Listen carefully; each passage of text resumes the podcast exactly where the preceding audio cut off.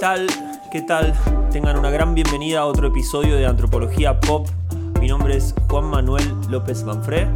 Como bien saben, me pueden encontrar como Biografía Mutante en las redes y, como músico también con ese nombre, Biografía Mutante. Y hoy vamos a empezar como una especie de sub, eh, subbloque o subespacio dentro del podcast eh, Antropología Pop se llama este segmento Canciones Liminales. Em, ¿Qué son las canciones liminales? Bueno, primero hay que, hay que desarmar este, este título de dos palabras que puse. Por un lado, canciones, sabemos lo que son las canciones. Igual a mí me gusta la definición de Bob Dylan. Canción es cualquier cosa que camine por sí misma. Y liminal tiene que ver con un concepto antropológico o que ha tomado la antropología y lo ha hecho muy popular. Em, Liminal quiere decir aquello que no está en un lugar ni está en el otro. ¿De dónde viene la palabra liminal? Bueno, eh, la primera persona que la empezó a usar en el campo de las ciencias sociales fue Arnold van Gennep, un folclorista y etnógrafo francés, pero de origen alemán, para estudiar y la utilizaba para poder nomenclar o poder explicar ese espacio intermedio en los ritos de pasaje, los ritos de paso en algunas sociedades que tienen que ver con el paso de la niñez a la adultez eh, y cómo, las personas o cómo las sociedades tramitan ese pasaje. Para Van Gennep, un rito de paso, un rito de pasaje, tiene tres momentos. La separación, te apartás del estado en el que estás, dejas de ser un niño y pasás a un estado liminal. Un estado de liminaridad o un estado liminal quiere decir que ya no sos un niño, pero todavía no sos lo que está por venir, no estás en el mundo adulto todavía a través de un rito, eh, a través de una serie de procedimientos que en cada sociedad eh, podremos analizar de qué, de, qué se, de qué podría ser, de qué se trataría, comenzás a dejar esa, esa etapa liminal, ese, limbo carente de estatus, y te empezás a agregar a la nueva, al nuevo grupo social al que vas a pertenecer. Quiero traerlos al momento donde yo quería de este episodio, que son las canciones liminales. ¿Qué son las canciones liminales para mí? Son esas canciones que se animan a salir de lo que propone la vida establecida, de lo que propone el status quo, y se animan a describir o a imaginar escenarios diferentes, realidades alternativas, propuestas de un mundo diferente. Hoy vamos a ver una canción de Morris, uno de los fundadores del rock nacional argentino, donde honestamente tiene un disco entero que es, podría ser totalmente liminal. Se llama el disco 30 minutos de vida, fue publicado en 1970 y habla de cosas que son muy actuales, cosas que recién estamos empezando a cuestionar ahora. Por ejemplo, la canción El oso, que nosotros pensamos que es una canción ya la tenemos en el acervo del rock nacional argentino y aquellas personas que me están escuchando en Latinoamérica o en Iberoamérica pueden entrar y escuchar el disco 30 minutos de vida de Morris. El oso eh, narra una historia de liberación animal. El oso que vivía muy contento en el bosque, se lo llevan al circo, lo ponen a trabajar, lo esclavizan, lo encierran y un día se escapa y vuelve a la libertad y vuelve a sentir lo que es la potencia de ser libre. Es una canción muy inocente que Morris escribió para un programa de chicos y se la. un programa para niños infantil y obviamente se la rebotaron por el contenido potente que tenía. Es una canción liminal. Pero hoy no voy a hablar de esa canción liminal. Ojaldre. Hoy voy a hablar de una que no es tan popular de ese disco y que está hablando 50 años, ¿no? 1970, 2020, 50 años antes eh, de lo que hoy estamos empezando a cuestionar y empezando a experimentar como sociedad que es otras formas diferentes de construir vínculos amorosos que no, que no, que no se capturen en la idea de amor romántico y también se anima a pensar cosas como, por ejemplo, el género, la identidad, la sexualidad en una sociedad totalmente pacata como era la sociedad de 1970. Así que bien, hoy vamos a empezar la canción que vamos a analizar juntos, ustedes y yo, se llama Escúchame entre el ruido y es de Mauricio Moris Viravent. Comenzamos.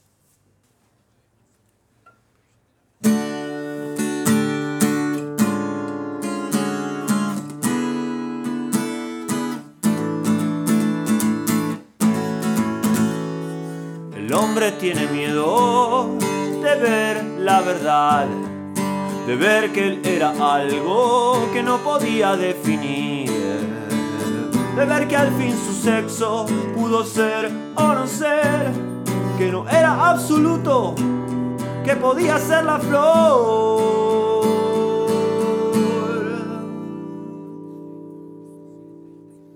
Bueno, vieron qué comienzo, ¿no? Ya esta canción propone un escenario súper disruptivo y entendemos por qué quizás en los años 70 no, no fue de las más conocidas de Morris en esa época. El hombre tiene miedo de ver la verdad, de ver que él era algo que no podía definir, de ver que al fin su sexo pudo ser o no ser, que no era absoluto, que podía ser la flor.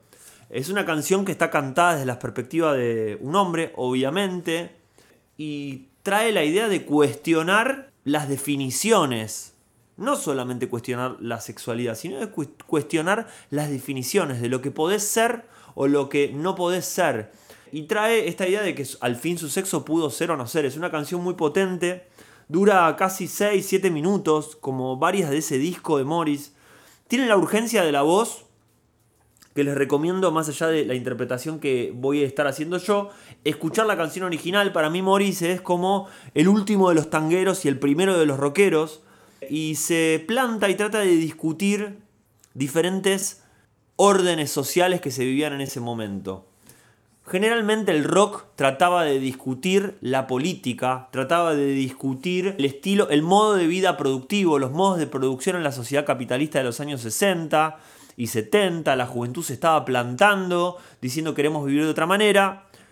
En los años 60 estaba el movimiento hippie que quizás empezó a trabajar este tipo de, cuestiones, de, poder pensar el poliamor, de romper la idea de la fidelidad, de poder romper la idea de la tradición. No sabemos si se rompía o se estaba, si se está hablando de discutir el amor romántico. Pero lo que sí sabemos es que esta canción propone algo totalmente disruptivo para 1970 voy a irme echando algunas estrofas, las más potentes, para que pensemos juntos qué es lo que pasa, qué es lo que nos está pasando con esta canción. El hombre tiene miedo de su sexo también y niega a la mujer que lleva dentro de él. ¿Qué flor le daré a aquel que vive sin amor? La flor de un mil y un la flor de un creador. Muy pequeño, él sabía vivir. Todo era pureza, mamá y papá. Si después creció, sufrió y lloró, ¿dónde estará la flor? ¿Dónde está el que se fue? día la farsanta, nuestra gran sociedad. Le dijo mil mentiras, lo metió en un corral. Le dijo que su sexo él tenía que ocultar. La flor se marchitó, no pudo ver el sol.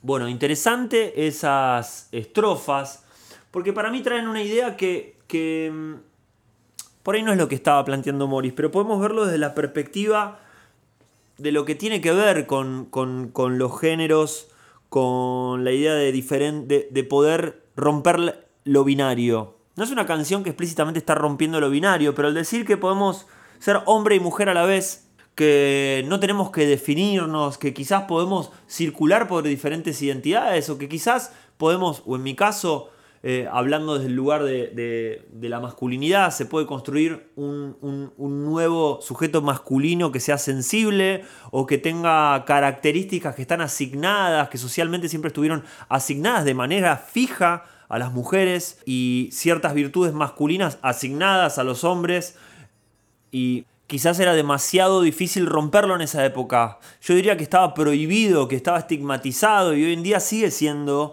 algo estigmatizante, algo prohibido, algo a veces visto por la sociedad como algo criminal. también creo que puede proponerse o nos puede disparar a pensar algo que lo trabajó el filósofo Paul Preciado, el filósofo español Paul Preciado, temáticas como por ejemplo la intersexualidad, que es una especie de, visto desde el punto de vista clínico, es un padecimiento explicado desde la teoría médica como eh, un grupo de afecciones donde hay una discrepancia entre los genitales internos y externos, eh, de los testículos y los ovarios.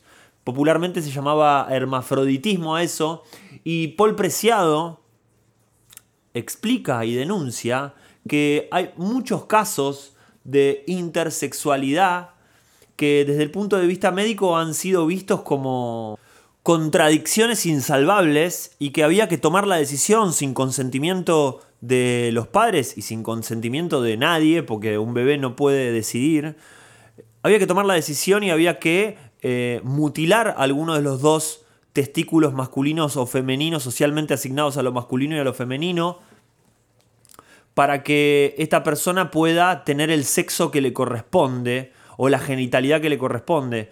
Hay más casos de los que imaginamos donde están ese tipo de mutilaciones. Desde el punto de vista médico, en su momento, nada. Vemos, vemos cómo la ciencia también construye una mirada política del mundo y asigna lo que debemos ser. El discurso médico, el discurso científico, está antes que nada guiado por lo moral. Y la moral es una construcción de las sociedades en diferentes épocas y en diferentes momentos y lugares del mundo.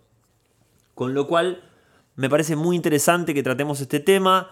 Obviamente Morris no está hablando puntualmente de eso, pero dispara esto, de que al fin su sexo pudo ser o no ser, que no era absoluto, que podía ser la flor.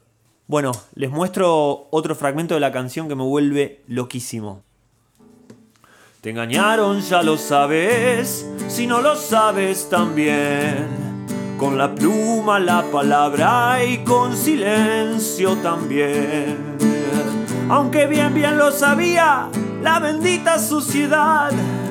Que eras algo más que un sexo y tu cédula de identidad. Lo miro a mi abuelo él era muy viril, pero al igual que yo era hombre o mujer. Díganme ustedes, dueños de la moral, la voz de ese viejito es de hombre o de mujer.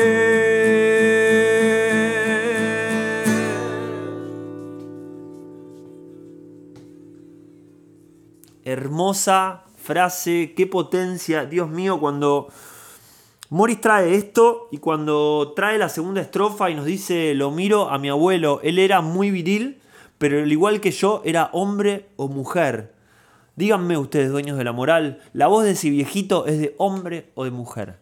Eh, es una especie de, de reclamo a la vida tradicional que llevamos donde pensamos, hasta incluso categorizamos y juzgamos a las personas por su edad. El edadismo también es una especie de discriminación en la cual creemos que hay ciertas edades que merecen ser tratadas bajo el yugo del poder, ¿no? ¿Qué es lo que hacemos con nuestros viejitos, nuestras viejitas? ¿Qué es lo que hacemos en, en los geriátricos, en los internados para personas mayores? ¿Qué es lo que estamos haciendo con el cuidado de nuestras personas que nos antecedieron, ¿no? Y me encanta esto, eh, la idea de, la ternura de las personas más grandes. ¿Qué puede pasar con la voz de un, abuelo? ¿Es la voz de un hombre o de una mujer, no? Y el, la estrofa previa que habla con esto que es hermoso. La sociedad ya sabía que vos eras algo más que un sexo y tu cédula de identidad, pero sin embargo no daba el espacio para que vos puedas ser otra cosa. Bueno, voy con otra frase que también es tremenda. Estamos llegando al final de la canción y vale la pena repasarlo. Dice así. Ustedes dicen macho, varón y qué sé yo. Me meten en un molde como si fuera un flan. para recibirme de hombre no es verdad. Me tengo que pelear, no tengo que llorar atentos con esto.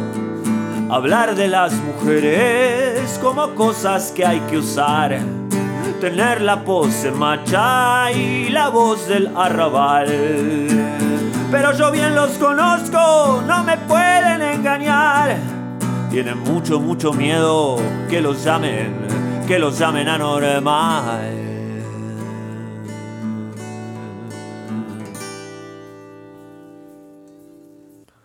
Bueno, una canción que se atreve a cuestionar el machismo en los años 70, me parece que también eh, vale la pena remarcarla. Nos hace pensar por qué no fue una de las canciones más populares de Morris, ¿no? Quizás estaba, estaba en un estado liminal, todavía no era el momento, todavía la sociedad no estaba preparada para esta canción. Eh, y creo que hoy merece un espacio enorme yo les cuento, esta canción la escuché por primera vez cantada por Leo García en el año 2002 en Mar del Plata, en el Teatro Auditorium. Eh, y me voló la cabeza porque Leo García tiene una obra prolífica al comienzo de su carrera. Después podemos ver que fue haciendo distintas cosas, pero el disco Mar, que salió en 2001 con producción de Gustavo Cerati, trae uno de los momentos como más disruptivos del rock nacional, aunque no lo creamos o no lo querramos ver hoy, o que haya sido visto y escuchado con mucha gracia en su momento, que es la canción Morrissey, que plantea una idea de una relación entre el novio de alguien, tu novia, el novio, eh, una ambigüedad que causaba gracia en su momento, pero habilitaba otro tipo de existencias en nuestra sociedad. Leo García la tocó y el final estalló de emoción y cuenta la leyenda, que yo no lo, no lo, escuché en radio, pero me lo contó mi hermana, que en la Rock and Pop, cuando Pergolini tenía el programa Cuál es, en el año 2001, que lo tuvo durante muchísimos años, Mario Pergolini, hacía muchos chistes con Morrissey y con Leo García por su homosexualidad, digamos, no declarada, pero sí explícita, ¿no? Esa ambigüedad que tenía como artista que me parecía como totalmente disruptivo. Nada, utilizaban todo el tiempo ese programa para burlarse de Leo García porque no era rock, porque era homosexual. Eh, acá no estoy culpando a Mario Pergolini únicamente, me parece que toda la sociedad se reía de cualquier expresión que fuera diferente o que estuviera alejada de lo que, de lo que estaba asignado para lo masculino y para lo femenino. Se burlaban de Leo García porque era homosexual. Y un día eh, Leo García llamó a la radio, repito, esto es la leyenda, yo no sé si fue tan así, eh, quiero creer que sí. Leo García fue la eh, llamó a la radio o fue al programa y le dijo, che, ustedes me bardean, ustedes se ríen de mí, pero no me conocen, porque no me dan la oportunidad de, que, de mostrarme y que me conozcan.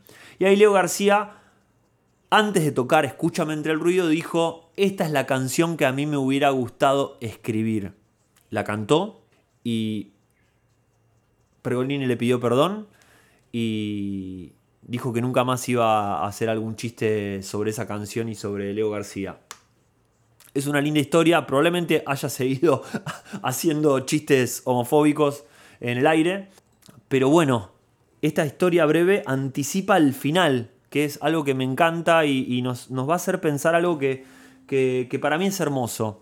Primero esta canción habló de que podemos desear a quien querramos, de que no tenemos asignados desde que nacimos nuestros géneros, que incluso nuestra genitalidad no tiene que ver con lo que nos gusta y con cómo queremos ser mirados en la sociedad. Se trabaja también con la idea del edadismo. ¿Qué tiene que ver ser grande, ser chico? ¿Qué es lo que está cuestionando? Si después un viejito, una viejita, no sabemos si esa voz es de hombre o de mujer porque son seres humanos. Y al final de esta canción trae algo que es hermoso, iguala eh, y nos iguala como personas desde lo que sentimos. Un sentimiento no se puede explicar. Los sentimientos, por más que las sociedades traten de regularlos, traten de controlarlos, los sentimientos son sentimientos, dice Morris. Y trae para mí algo que es una de las frases como más explosivas de esta canción y que más me llenan de amor, que rompen con absolutamente toda idea de amor romántico, que es esta frase, cuando abrazas a un amigo que lo quieres como a un Dios. La amistad como un punto de referencia para entender el mundo. La amistad bien entendida, no la amistad de las hordas masculinas que callan y que generan complicidades, sino las amistades que generan devociones, que generan aprendizajes, que dan y que no piden nada a cambio. Como decía Borges, la amistad es una de las pocas relaciones en el mundo que no requieren el tiempo, que con los amigos, las amigas, te puedes encontrar después de 10 años y puedes volver a vivir lo que sentiste. Yo creo que hay mucho para aprender en lo que viene en el mundo, en los próximos años, las virtudes de la amistad.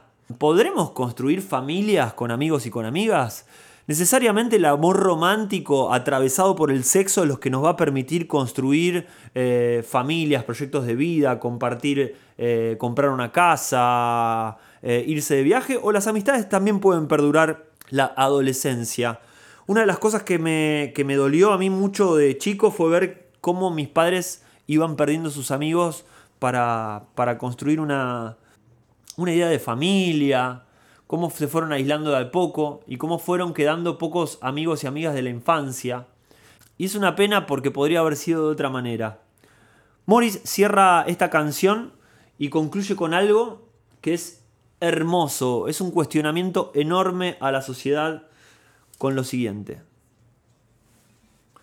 Cuando un niño te sonríe y él te quiere acariciar. Cuando lloras y estás solo y no hay nadie a quien llamar. Cuando mueres un instante porque estás con ella al fin. Cuando abrazas un amigo que lo quieres como un dios. Están ciegos, son idiotas. ¿O qué es lo que pasa aquí? ¿O qué es lo que pasa aquí? es lo que pasa aquí.